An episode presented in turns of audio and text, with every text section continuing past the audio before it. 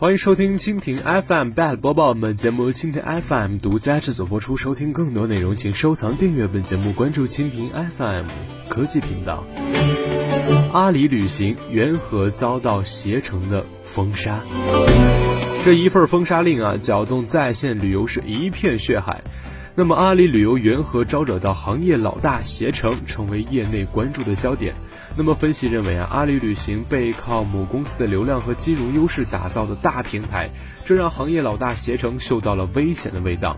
因此，扼杀对手于襁褓之中，自然是上上策。不过，这依然是一场持久战，鹿死谁手尚未可知。阿里旅行遭到行业老大携程的封杀，原因有很多方面。有业内人士分析，首先从携程方面来看，此意在于练兵。携程已经有老对手翼龙去哪儿逐一收入名下，但携程担心内部滋生惰性，向外发起攻击有利于增加员工的工作动力。那么与此同时，还可以加强对供应商的控制。其次，阿里旅行在旅游业方面的布局是不断提速，先后推出了未来酒店和未来景区等未来系战略版图，并基于芝麻信用推出了信用签证。其中，阿里旅行在酒店领域频繁的动作早就引起了携程的警惕。从酒店大数据到酒店真五折，再到如今的酒店 PMS 厂商，阿里旅行与携程竞争的态势是愈发的明显。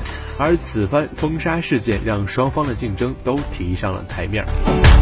再一次，也是最为重要的是，阿里旅行是背靠阿里巴巴集团，发展大平台的模式对于携程产生了很大的威胁。阿里旅行沿袭阿里巴巴淘宝系的纯平台模式，商家在阿里旅行入驻，自主经营。阿里旅行副总裁蔡永元对北京商报记者表示，阿里旅行的生命力在于商家的活跃度。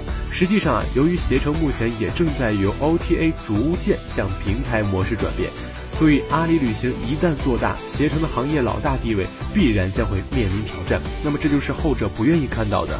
更何况，阿里旅行杀入在线旅游行业姿态较为高调，一直向业内传达颠覆 OTA 以及除了阿里旅行以外，其他都是伪平台的论调，这让携程不得不谨慎。此番封杀事件只是阿里旅行和携程之间的一次火力试探，双方的未来竞争和交手会更加频繁。北京商报记者从一位业内人士处获悉，阿里旅行的信用柱对于酒店的吸引力非常大。不过，携程也将推出与信用柱类似的项目，届时该项目与信用柱将会展开新一轮的资源争夺战。此外，目前阿里旅行在酒店领域布局频繁，度假领域也虽有涉及，但尚不明朗。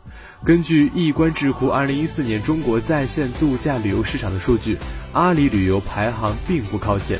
然而，休闲度假作为旅游业中的第三大业务，未来阿里旅行应该会加码布局。阿里旅行负责度假业务的副总裁周正对记者表示，阿里旅行对独家业务寄予厚望，未来希望能够做到市场第一。